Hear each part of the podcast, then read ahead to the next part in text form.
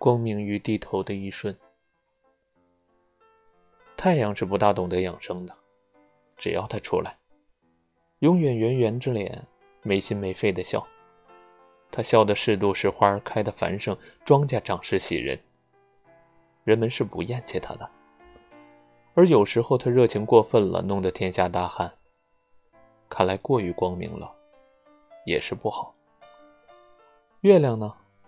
他修行有道，该圆满时圆满着，该亏的时候则亏。